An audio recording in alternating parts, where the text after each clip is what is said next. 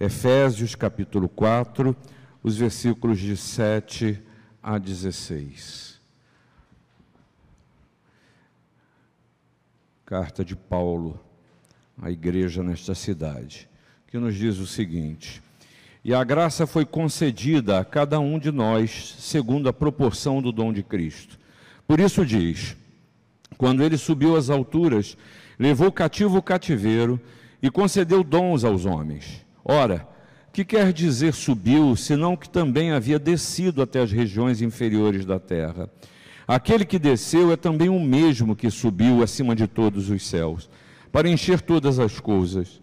E ele mesmo concedeu uns para apóstolos, outros para os profetas, outros para evangelistas e outros para pastores e mestres, com vistas ao aperfeiçoamento dos santos, para o desempenho do seu serviço para a edificação do corpo de Cristo, até que todos cheguemos à unidade da fé e do pleno conhecimento do Filho de Deus, à perfeita varonilidade, à medida da estatura da plenitude de Cristo, para que não mais sejamos como meninos, agitados de um lado para o outro, levados ao redor por todo o vento de doutrina, pela artimanha dos homens, pela astúcia com que induzem ao erro, mas seguindo a verdade em amor, cresçamos em tudo naquele que é a cabeça, Cristo, de quem todo o corpo bem ajustado e consolidado pelo auxílio de toda a junta, segundo a justa cooperação de cada parte,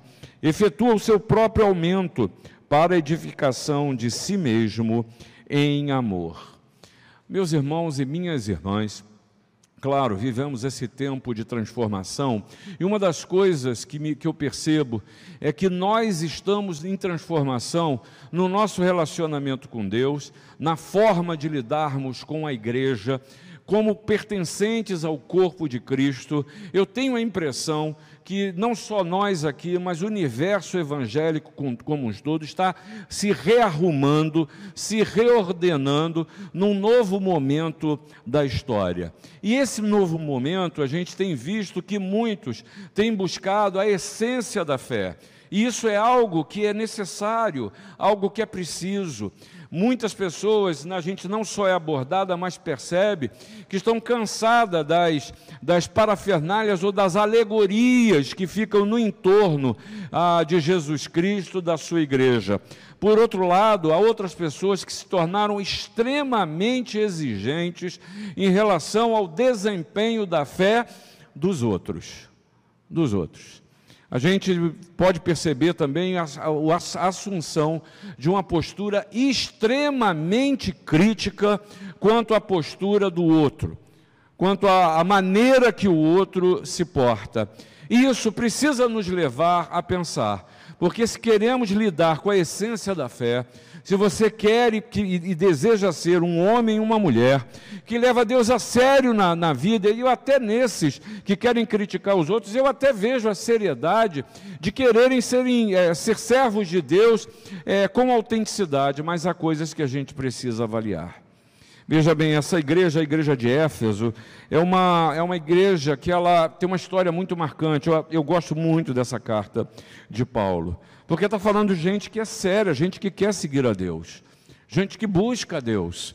E com isso você pode ver nessa carta também que uma das grandes lutas dessa igreja era exatamente uma luta constante contra a dissensão entre eles quanto no desejo de ser mais e melhores, terminavam por brigar entre si e brigar contra a comunhão do, é, do corpo de Cristo, é brigar contra o próprio Cristo. E nessa carta, para que você entenda o momento da história de Paulo, se você for ler lá no livro de Atos, você vai ver que ele a visita, ele chegou a Éfeso em sua segunda viagem missionária. E lá ele deixou Priscila e Áquila, foram os plantadores da igreja, você encontra isso em Atos no capítulo 18. E depois de, de visitar e testemunhar como essa igreja nasceu e como ela estava, ele, na sua terceira viagem missionária, ele volta a essa igreja.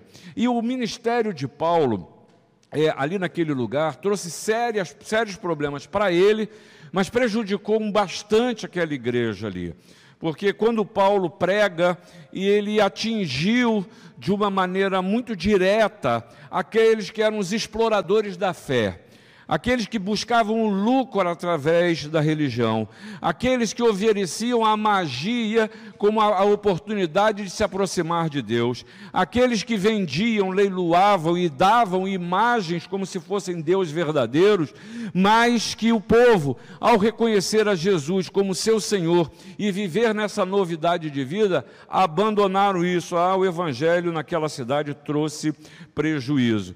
E se você for ler a história, tanto em Atos quanto aqui no, nessa carta aos Efésios, você vai ver que isso chegou a ponto até de, de realizar, de ter uma, ou de Paulo provocar uma revolta popular. Essa igreja, se você se lembrar bem, ela também no Apocalipse mereceu uma mensagem, lembra disso? Ela foi uma das sete igrejas do, do, do Apocalipse que trouxe, que João trouxe uma palavra. E ali a gente ouve falar dessa igreja, que era uma igreja perseverante, uma igreja que não compactuava com o mal, uma igreja que não esmorecia, mas nos novos desafios a serem enfrentados, nas lutas que enfrentaram, o que aconteceu com eles? Eles não perceberam que eles se afastaram do primeiro amor. E se afastar do primeiro amor significa que aquilo que te levou, que me levou à decisão de fé, aquilo que nos trouxe convicções tão sérias de pecado, de arrependimento, de perdão, de novidade de vida, com o passar da história, a gente corre o risco de perder essa, a palavra não é glamour, não, mas essa eficácia na nossa caminhada. A gente corre o risco de viver uma fé que é acostumada, que faz porque sempre fez, e aí com isso os nossos padrões caem os nossos padrões da palavra de Deus tendem a ser relativizados, ou então a gente agir com muita condescendência da nossa forma de agir. E por isso, Paulo chega para essa igreja e a primeira coisa que ele faz é resgatar as, as suas bases. Resgatar aquilo, por que, que você vem à igreja? Por que, que você faz parte do corpo de Cristo? E aí, logo no capítulo 1, faz questão de lembrar o que Deus fez por nós. E isso a gente nunca pode esquecer. Nunca pode. Olha, escute o que eu estou te falando. Isso não é óbvio. Não é óbvio. Porque nesse tempo, eu e você tendemos a esquecer o que Deus fez por nós. E aí, logo no capítulo 1, versículo 3, Paulo, Paulo lembra, lembra a todos dizendo: Olha, Deus tem nos abençoado, Deus nos escolheu, Deus nos adotou, Deus nos predestinou. Versículo 6: Deus nos aceitou, Ele nos perdoou, Ele nos redimiu. No versículo 8: derramou abundante graça sobre nós. E a gente precisa lembrar dessas atitudes de Deus por meio dos quais Ele revela as suas bênçãos em nosso favor. E aí Paulo diz: olha, você precisa se lembrar disso, não para o seu próprio enchimento, mas para que você reconheça o louvor e a glória de Deus. Então, irmãos, eu não sei em que momento da história você está, mas não se esqueça do que Deus fez pela sua vida e mais do que isso tem feito. Mas Paulo não para aí.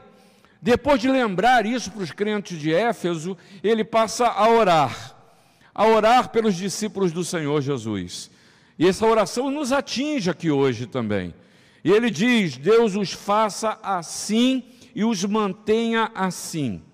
Que você se mantenha em santidade, em sabedoria, em conhecer a Deus, que você seja iluminado na sua vida, para que você saiba o que você é, para que você saiba para que você existe, para que você saiba o que você deve fazer, para você que você saiba qual é o seu papel no corpo de Cristo. Paulo está focando, por quê?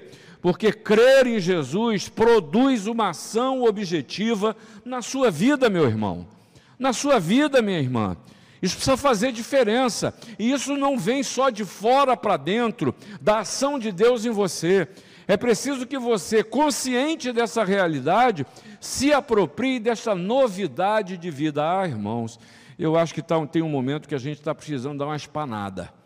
uma espanada na nossa vida cristã e lembrar daquilo que Deus faz e nos oferece. Paulo não para ainda nessa oração. Ele vai à frente e traz uma mensagem. Que a gente não se esqueça, isso está no versículo 21 do capítulo 1. Que Cristo está acima de todo poder.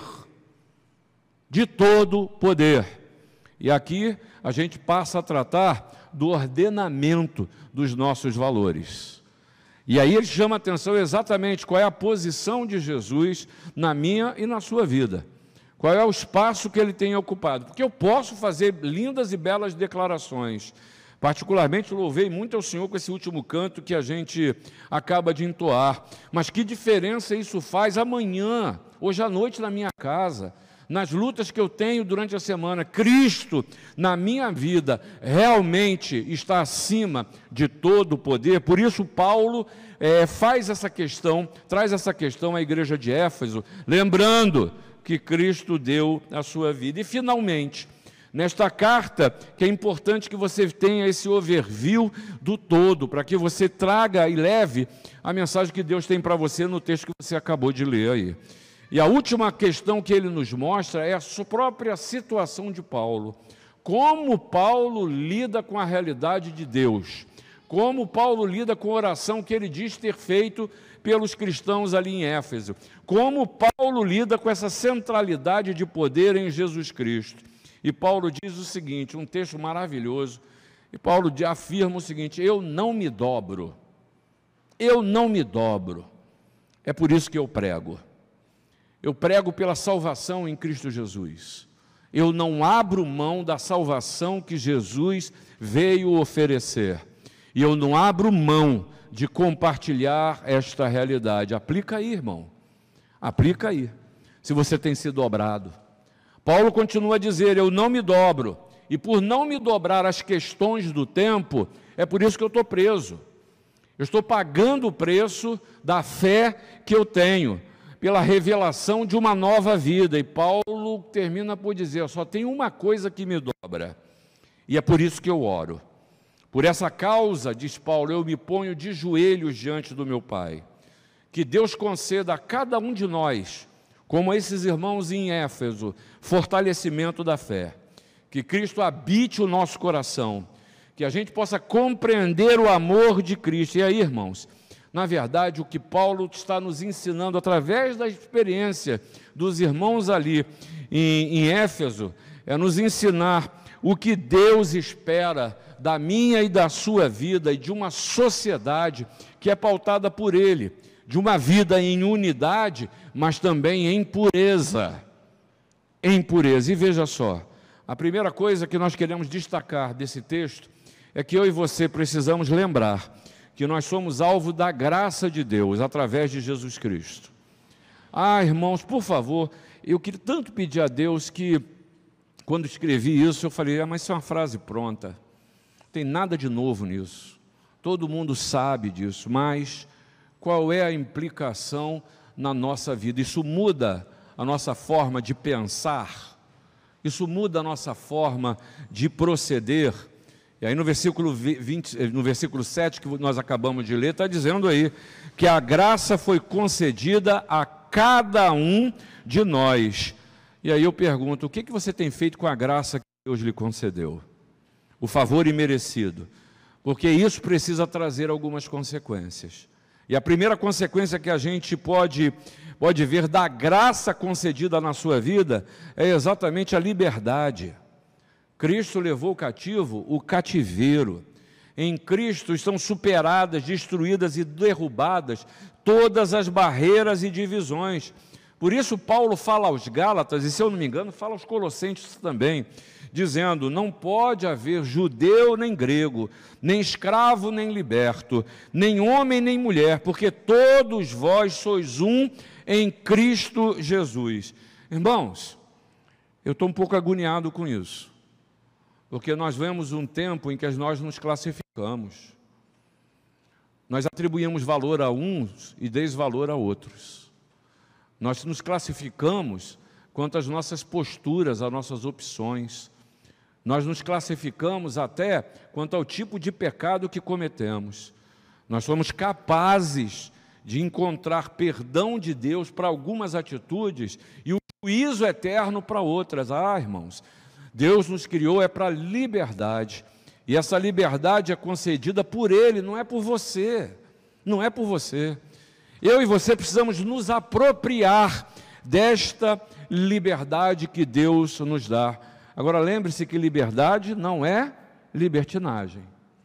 Liberdade não é laissez-faire. E aí, irmãos, às vezes a gente precisa se lembrar que na igreja, a igreja ela não é uma comunidade de santos. Pela graça de Deus, ainda hoje nós vamos receber um irmão na fé que veio para a igreja e veio com dois objetivos muito claros e me abençoou quando ele falou isso primeiramente para mim e depois para o conselho da igreja. Pastor, eu quero vir para essa igreja para ter comunhão com as pessoas. Segunda fala dele, pastor, eu quero vir, vir e vir para essa igreja porque eu quero conhecer a palavra e me aprofundar no conhecimento da palavra. Eu falei, Senhor, obrigado. Isso é foco, isso é foco. E minha oração é que Deus o faça permanecer nessa intenção. Permanecer nessa intenção.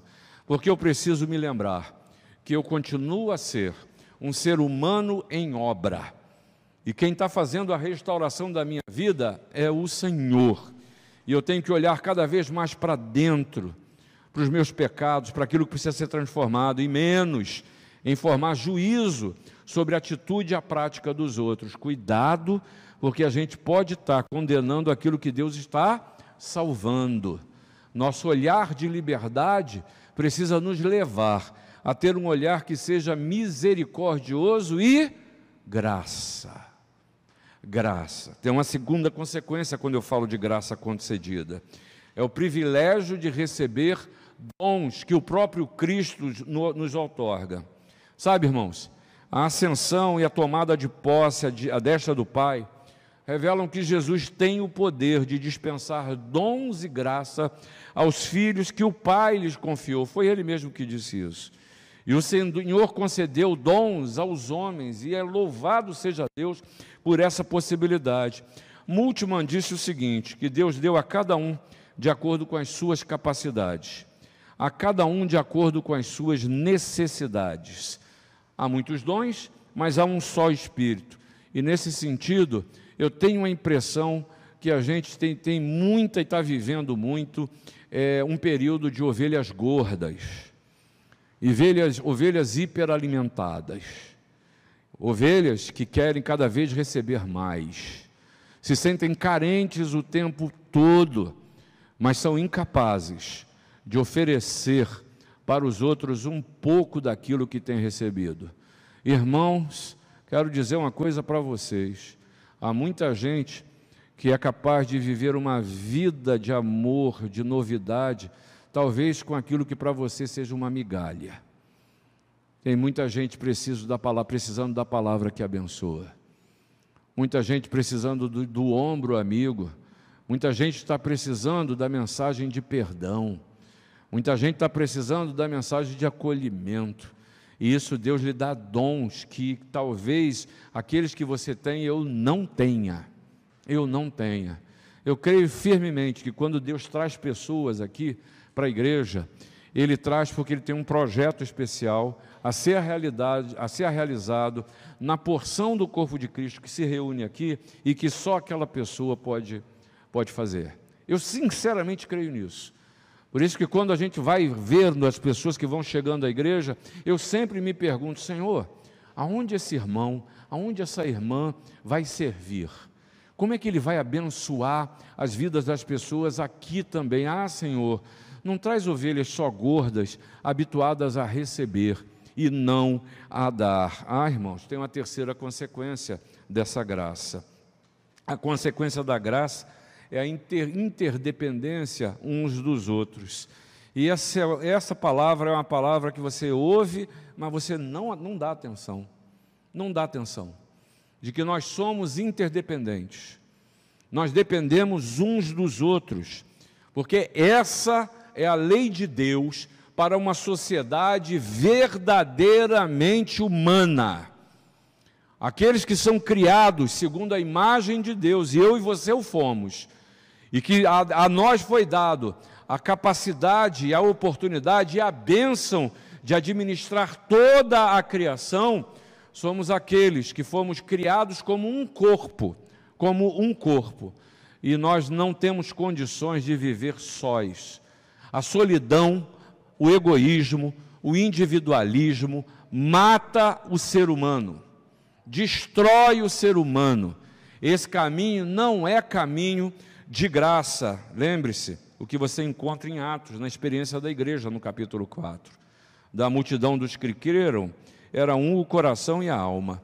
Ninguém considerava exclusivamente sua e nem uma das coisas que possuía. Tudo, porém, lhes era comum, com grande poder. Os apóstolos davam testemunho da ressurreição do Senhor e em todos eles havia o quê? Abundante graça. É a certeza de que eu não estou só.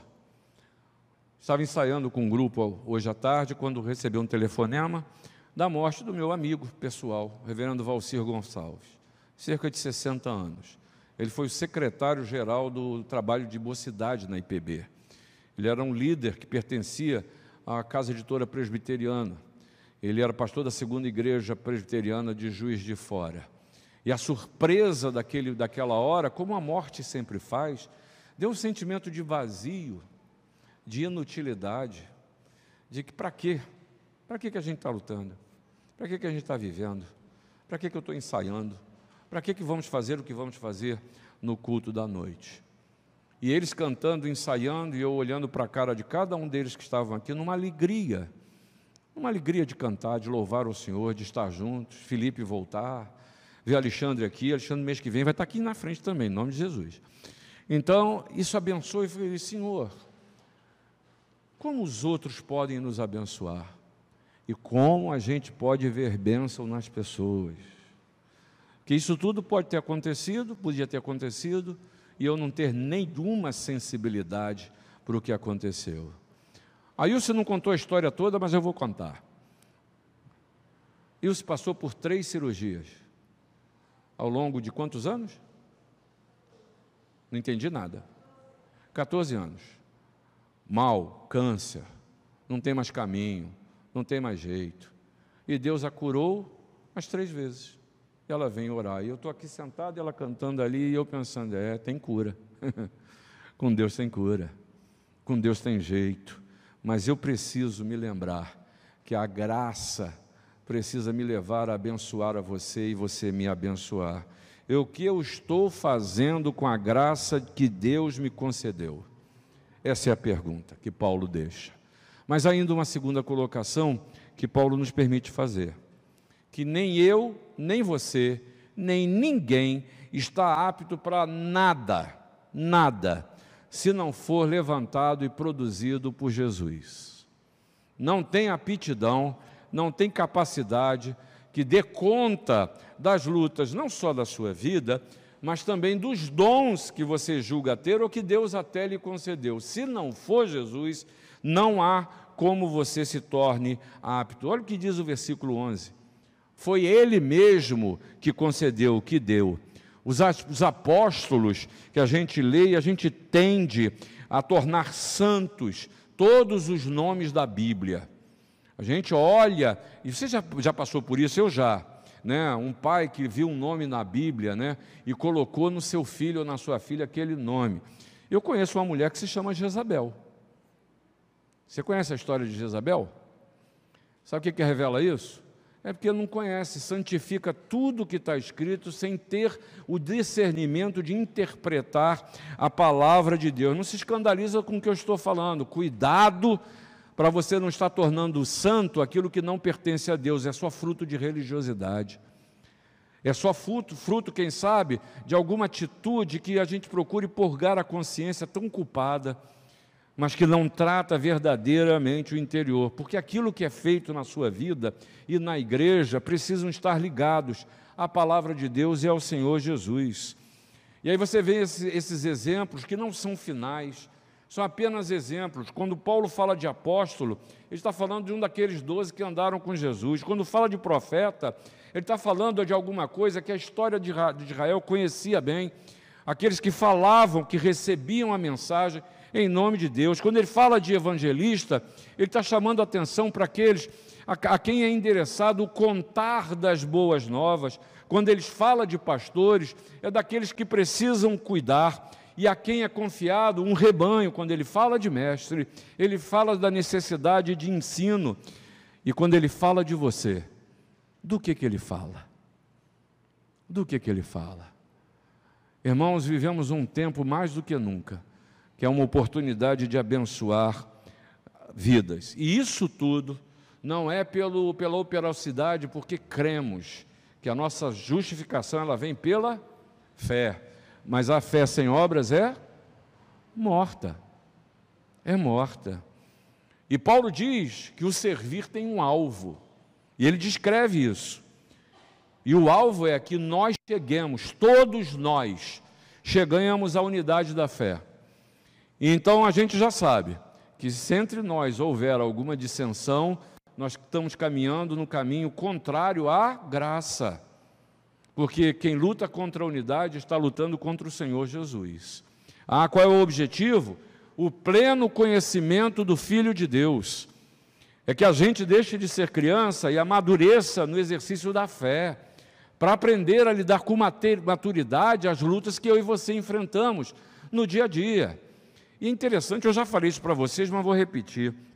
É engraçado que a gente tem uns versículos na Bíblia que a gente decora, né? E sabe, quero trazer a esperança, quero trazer à memória aquilo que pode me dar esperança. A gente suspira. É, mas na hora do exercício do fato, você não busca a memória. E muitos de nós vivem as lutas da vida como se fosse uma tábula rasa, sabe o que é isso? tudo partisse do zero, não tem história, não tem experiência, não tem maturidade. Então chegou a novidade, você em vez de experimentar a calma consequente de quem conhece a Jesus, não, vive a desesperança daquele momento. E Paulo está chamando que a vida com Deus, a graça que você resolve, precisa nos, conhecer, nos fazer caminhar para o pleno conhecimento de Jesus para a perfeita varonilidade, para a gente ter a medida da estatura da plenitude de Cristo, é o nosso modelo. E aí, irmãos, como crentes, nós precisamos assumir, preste atenção nisso que eu vou falar agora. A gente precisa assumir o protagonismo da nossa experiência religiosa, do seu relacionamento com Deus, é exercer seu sacerdócio, porque Jesus nos fala que nós todos fomos, somos raça eleita, sacerdócio santo, e eu preciso viver esse, o protagonismo dessa experiência. Na realidade, ele está dizendo, ou eles dizem, o que estão falando a palavra de Deus, é não a coerção religiosa. Não é você se relacionar com Deus na base da obrigação, na base do tem que fazer, mas a gente é convocado em amor pela palavra de Deus a exercer o nosso papel no corpo de Cristo. O Reinald Blank, falando sobre isso, ele disse, viu alguns problemas na, no cristianismo. O primeiro deles que ele cita, a interiorização de uma estrutura eclesiástica hierarquizada produziu uma consciência de ovelha passiva, de ovelha obediente, inativa, não age, só reage.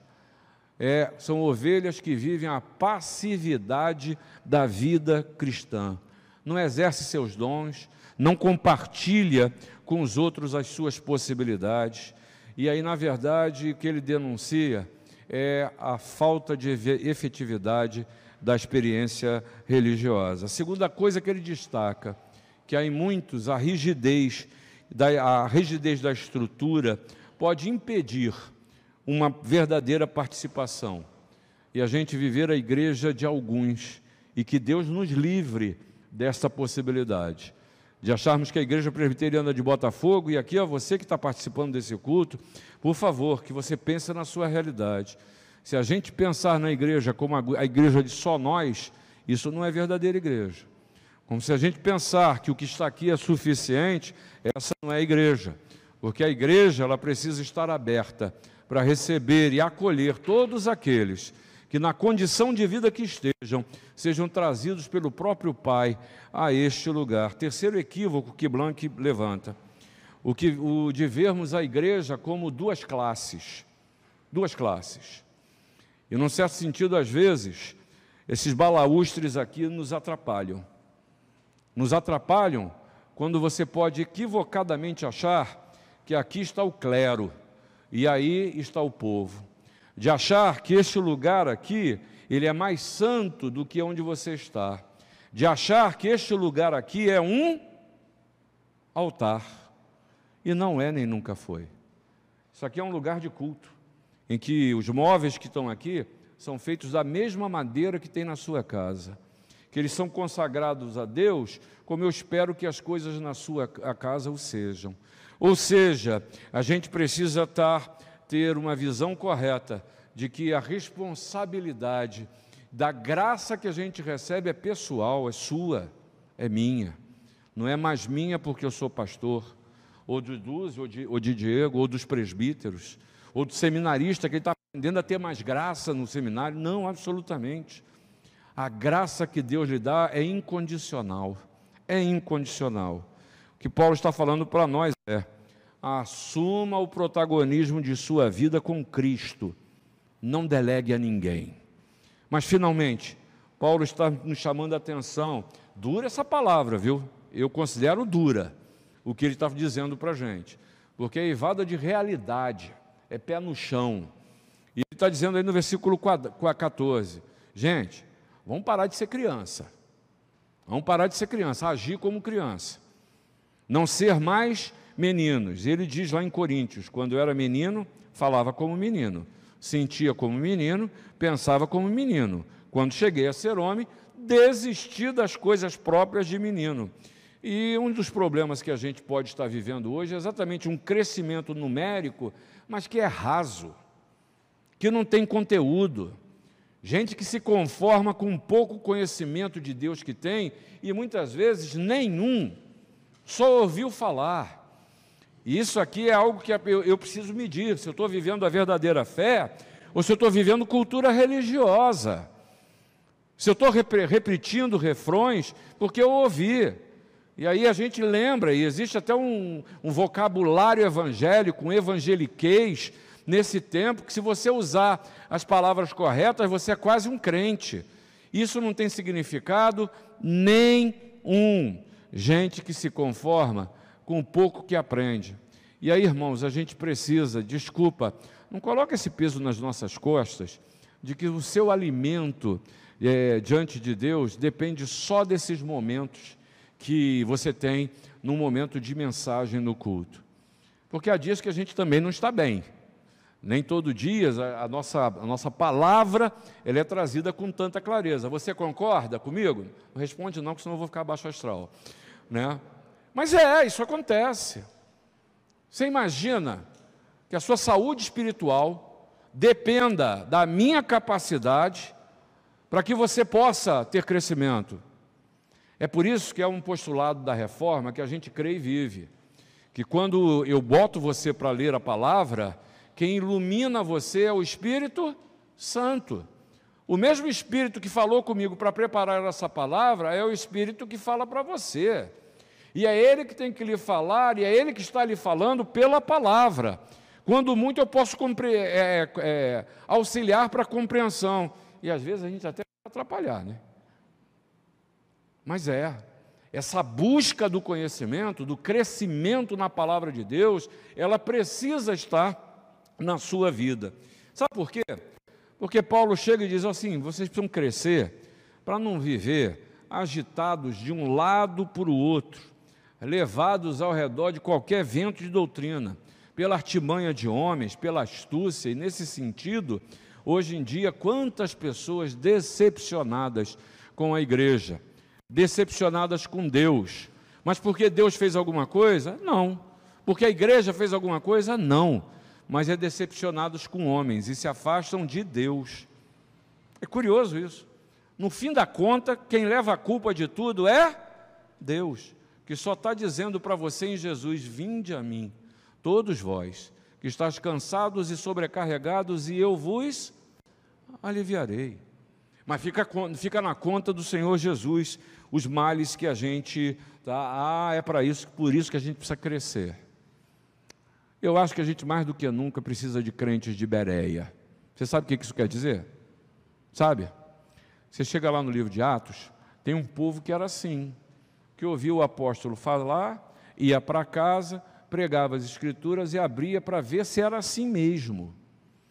Ah, meus irmãos, eu espero que nós vivamos como crentes de Bereia, conferindo coisas espirituais espiritualmente. E essa conferência onde é que é? Palavra de Deus. Palavra de Deus. Uma coisa na nossa liturgia que quando nós vamos ordenar pastores, presbíteros e diáconos, há um momento que há uma promessa que a igreja faz. E a promessa é, e isso também é uma promessa que é feita pelos batizados, pelos que professam a fé.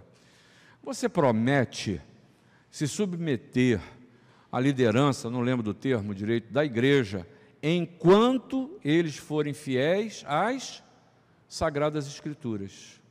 Olha que condicional maravilhoso. Por quê? Porque sobre tudo e sobre todos está a palavra de Deus. E é nesse lugar que a gente precisa buscar o conhecimento. E assim, Paulo, depois de falar sobre a necessidade de não sermos mais meninos e, como consequência, não viver agitado de um lado para o outro, seguir a verdade em amor contra um conhecimento estéreo, ele termina por dizer: olha, gente, cresçam em tudo em Cristo, que Ele seja o foco da sua existência, porque isso traz uma consequência na sua vida e para a igreja um corpo bem ajustado, consolidado pelo auxílio de toda a junta, em que há uma justa cooperação em cada parte, e tenho certeza que Deus abençoa a cada um pessoalmente e nos abençoa como corpo seu. E aí eu quero terminar dizendo para você e te lembrando que a graça do Senhor ela foi concedida a você. Você é alvo da graça de Deus, um favor imerecido e como consequência, você precisa assumir o protagonismo de sua vida cristã. Mas eu quero dizer que não há nenhuma ação na sua vida que não possa ser levada a bom cabo se ela não for lidada e produzida pelo Senhor Jesus. E finalmente, vamos crescer. Vamos crescer na graça. Vamos buscar o crescimento. Lembrando que as coisas que ficam para trás, para trás ficam, e a gente precisa seguir para que diante, para aquelas que diante de nós estão. E fazendo assim, sem sombra de dúvida, você vai perceber cada vez mais claramente o direcionamento de Deus na sua existência. As respostas ficam mais claras quando você procura reconhecer que é Deus que está falando ao seu coração. A gente aprende a buscar mais as respostas em Deus. Que Deus nos abençoe.